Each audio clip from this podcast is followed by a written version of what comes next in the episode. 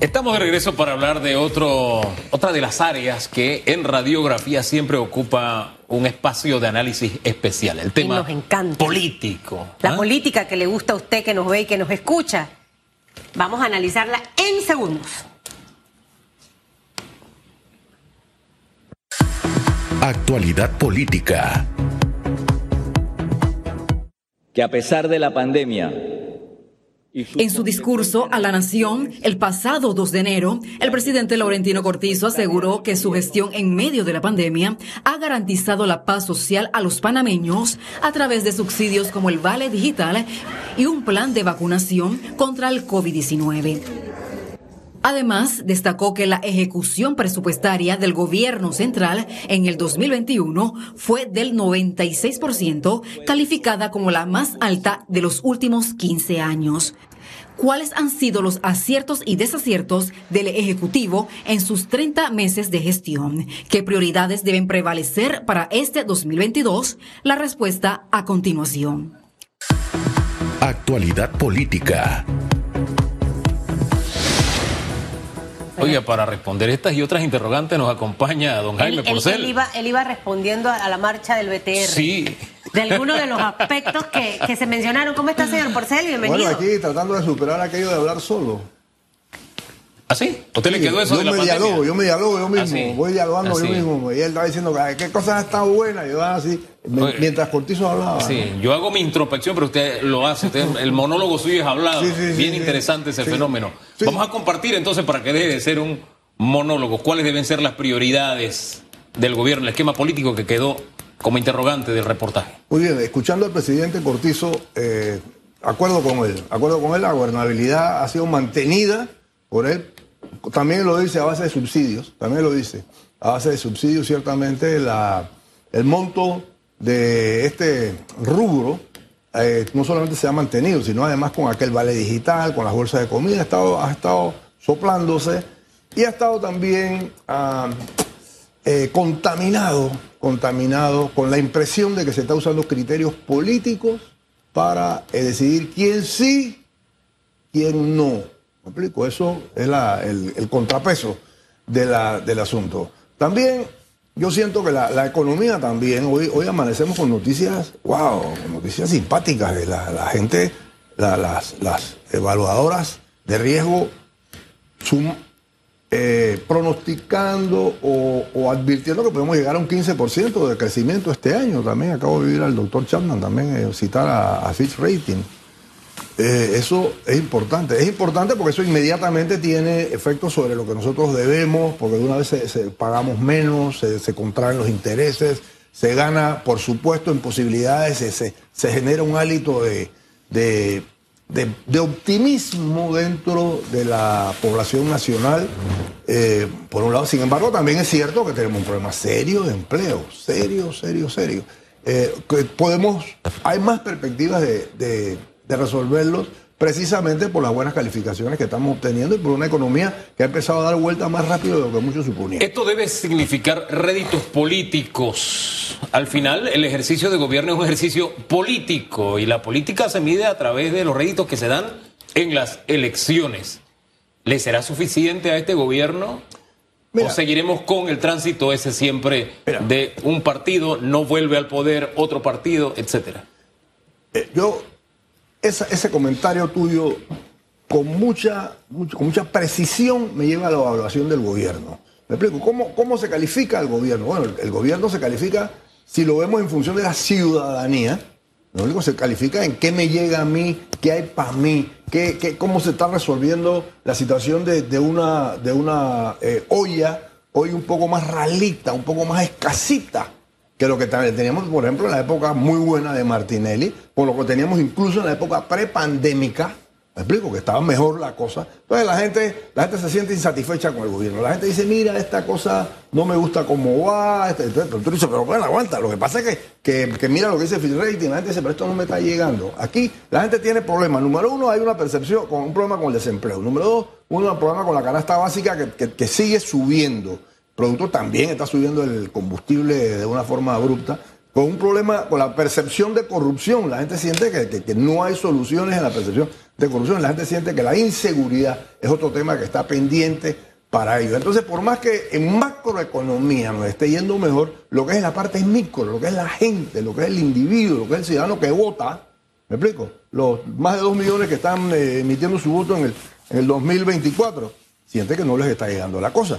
Hay, hay, una, hay un elemento también que es, que es lo que ata la teoría macroeconómica con la práctica. Eso se llama planificación. Hemos estado hablando que viene el Instituto de Planificación. ¿Será el Instituto de Planificación por lo menos capaz de aliviar un poco la pobreza extrema, digamos así? Por lo menos explicarnos el problema del desempleo, vamos a decir, eh, aliviarlo.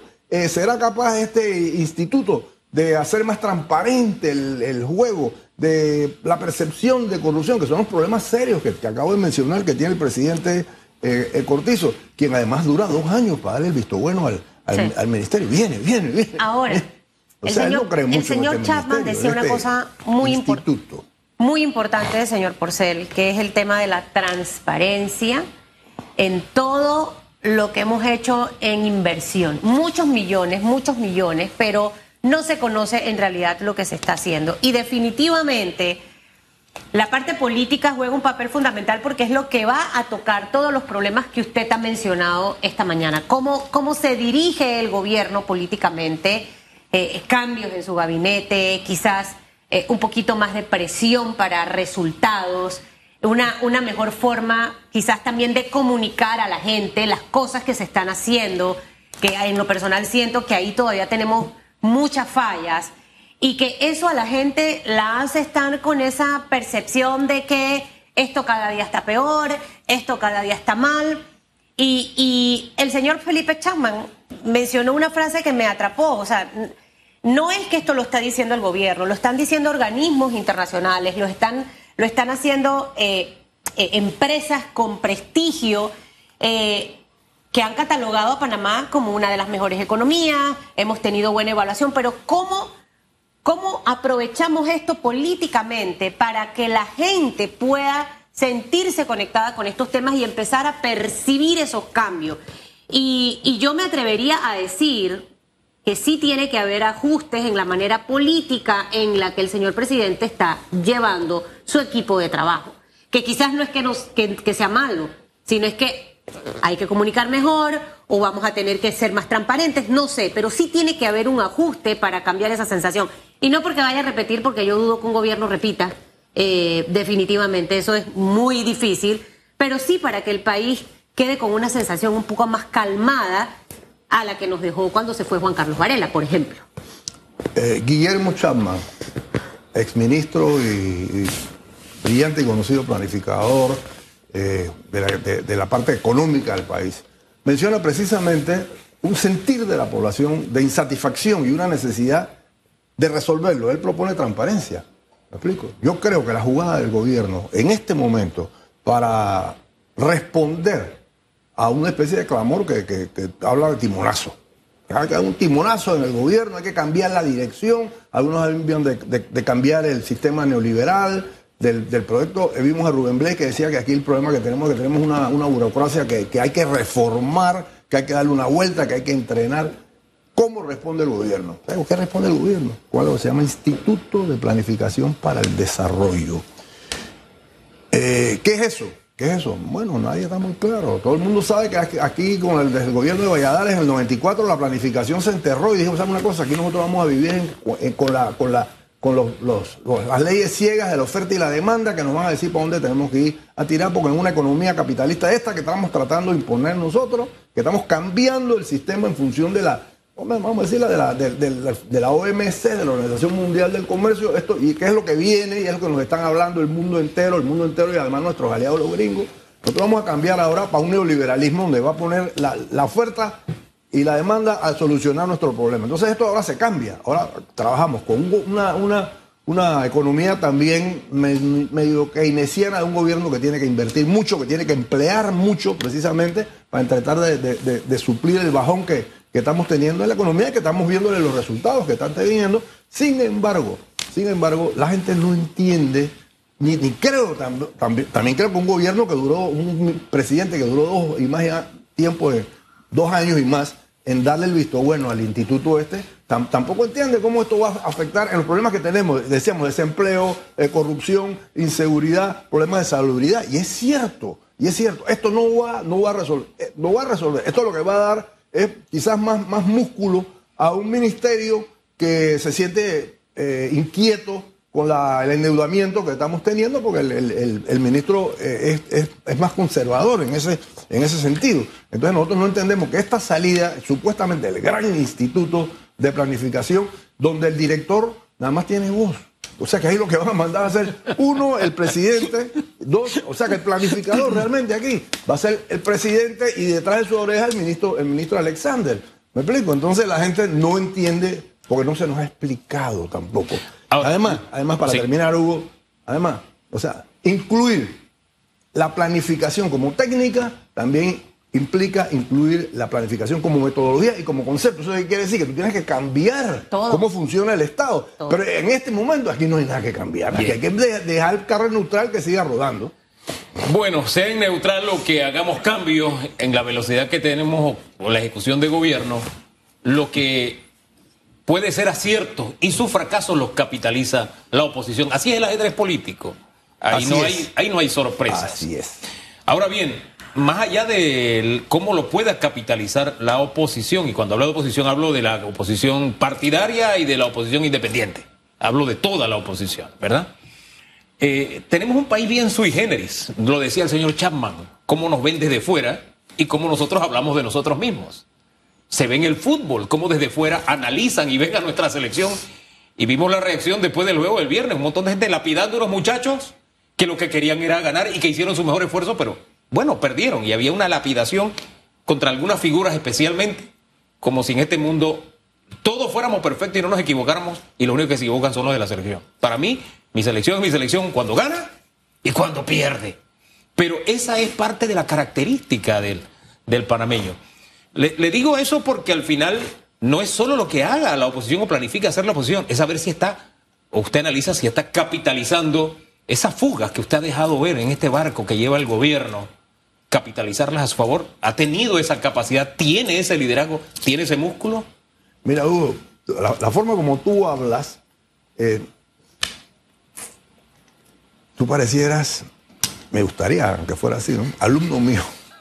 Porque yo digo, mira, porque yo digo, no, no, no, Porque yo digo, porque yo digo, una de las situaciones que hay, si tú vas a planificar, tú vas a planificar tu comportamiento, sin embargo tienes que tomar en cuenta el comportamiento del otro.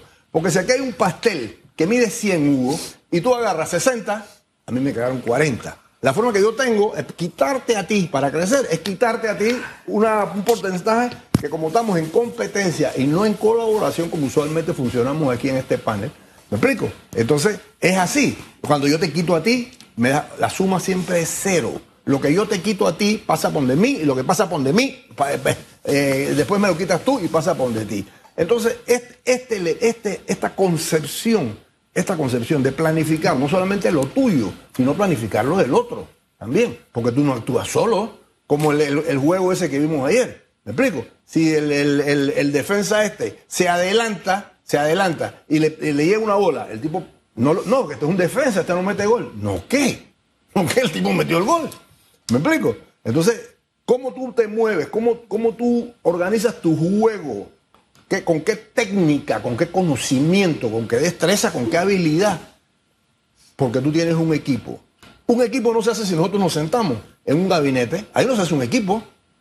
Hacer un equipo es toda una, una, una metodología que requiere. Tú traes tus expectativas, tú traes tus necesidades, tú traes tu cultura, yo traigo la mía y Susan trae la de ella. Entonces, ¿cómo hacemos nosotros para encontrar áreas comunes para que nos permita funcionar como equipo? ¿Eso sabe cómo se llama? se llama planificación. Eso se llama planificación. Esto se hace antes de la campaña, antes de entrar al, al, gobierno o en los cuatro meses de transición. Aquí no se hizo nada de eso. Sencillamente los sentamos juntos y empezamos a esperar que actuaran como equipo. Eso no es así. Eso no es así. Además, para improvisar, cierto que nos agarró la pandemia, como, como, como ellos repiten. Cierto que, cierto que eso era inimaginable. Sin embargo, tú necesitas creatividad, ¿Cuál fue la creatividad de ellos ante los pitazos, ante los, los pailazos? Tan, tan, tan. Dijeron, ah, no, esto es una cosa que ni yo entendí. Esto es un golpe blando. Digo, ¿esto qué es? Golpe blando. Tú que los van a tumbar hablando sin, sin, sin, sin tu caso, así Eh, suavecito. eh, esa fue la ¿Me óptica de línea de comunicación. entonces, esa es la creatividad, esa es la vamos- creatividad. Pero vamos al músculo de la oposición para cerrar, para concluir este análisis. ¿Lo tiene? ¿Está ganando liderazgo? ¿Hay un liderazgo ya sólido o está por verse todavía? El, el- el liderazgo, si, si- si habría que hablar, si tendríamos que hablar de un liderazgo sólido, tendríamos que mencionar al loco. Al loco. ¿Me explico? El tipo está sólido. Sin embargo, me explico, ante, ante un concierto de un, de un José Isabel Blandón, que, que a mí me encanta como vocero, sin embargo, no sube. Igual Rómulo Rux, que también me parece que tiene un discurso vertical, no sube. ¿Me explico? Está un Lombana que depende que, que, que, que Martinelli le dé espacio. ¿Me explico? Un Lombana que convoca independientes y ahora la nueva posibilidad del amigo que salió con una caña. Agarró la guitarra y en vez de que cuerdas le puso, ¿Qué agarró caña? el nylon y lo tiró. ¿Me ¿Ese quién explico? es? ¿Ese quién es? Sí, es que acuérdese que yo estaba de viaje. ¿Y acaba de llegar? Sí, usted acaba de llegar. Sí, se acaba de bajar el avión. Allá en Estados Unidos usted no oído hablar de Rubén Yo- Blades. Ahora, ¿qué dijo Rubén Blay? ¿Qué dijo Rubén Blades? Bueno, Rubén Blades se tiró una filípica número uno a la mitad del camino. Se estuvo diciendo que el- el- necesitamos todos los panameños ponernos de acuerdo para juntos intentar cambiar un sistema. ¿Me explico? Advirtió de que él no, era, no, no le gustaba usar la palabra revolución porque eso asustaba mucho a sus amigos los capitalistas. ¿Me explico? Así mismo lo digo, que él prefería, prefería mejor eh, hablar de revolcón, estilo José Salvador Muñoz. Y dijo también, dijo también, empezó en el, en el- el último discurso que dijo, él dijo que él iba a salir a defenderse de lo que estaba diciendo Martinelli de él, que él le dio durísimo a Martinelli. Uy. Y dijo, yo, eh, es cierto que, que no me porté responsablemente con mi hijo, lo admito, le pedí disculpas a mi pelado. Es falso de que me matan al comienzo de la película. Como dijo María Pero, Jiménez, ¿sabe? que lo estigmatizó. En medio, en medio de todo, tristemente, yo sí siento que la oposición no tiene una fuerza, un músculo fuerte, realmente. Eh, y con dolor en el alma, no se sientan, pero esa es la realidad. Tanto es Pregunto. así que la oposición al PRD está dentro del Sí. PRD. Pregunto, Pero- entonces, pregunto, Ah. entonces, si eso es así, si eso es así, porque Hugo y yo hablábamos de que el pastel eh, valía 100. Ah. Y si la oposición no tiene nada más que 30, entonces los otros 70 lo tiene el gobierno. Difícil aceptar. No, no, eso. no, no, no es así. No, el 70 está en pedacitos. Eso es lo que pasa. ¿Me explico? Gracias, don Jaime. Ese 70 por haber- se va para otro lado, se lo digo fuera de cámara. Y ahí hay que ser cuidadoso. 9, 6 minutos, gracias por haber estado en este programa especial en el día de hoy. Siete años. Gracias a ustedes por acompañarnos, reconocer a todas las personas, todos esos profesionales que desde el inicio de radiografía han estado aquí, hombro a hombro, empujando todos hacia adelante y que usted día a día nos premia con su sintonía. Así es, siga viendo, ¿no? Este es el mejor programa matutino de la mañana. Hasta luego, se informa bendiciones. Y se ríe también aquí bastante. Mire, señor, por ser- Bendiciones. Siete años.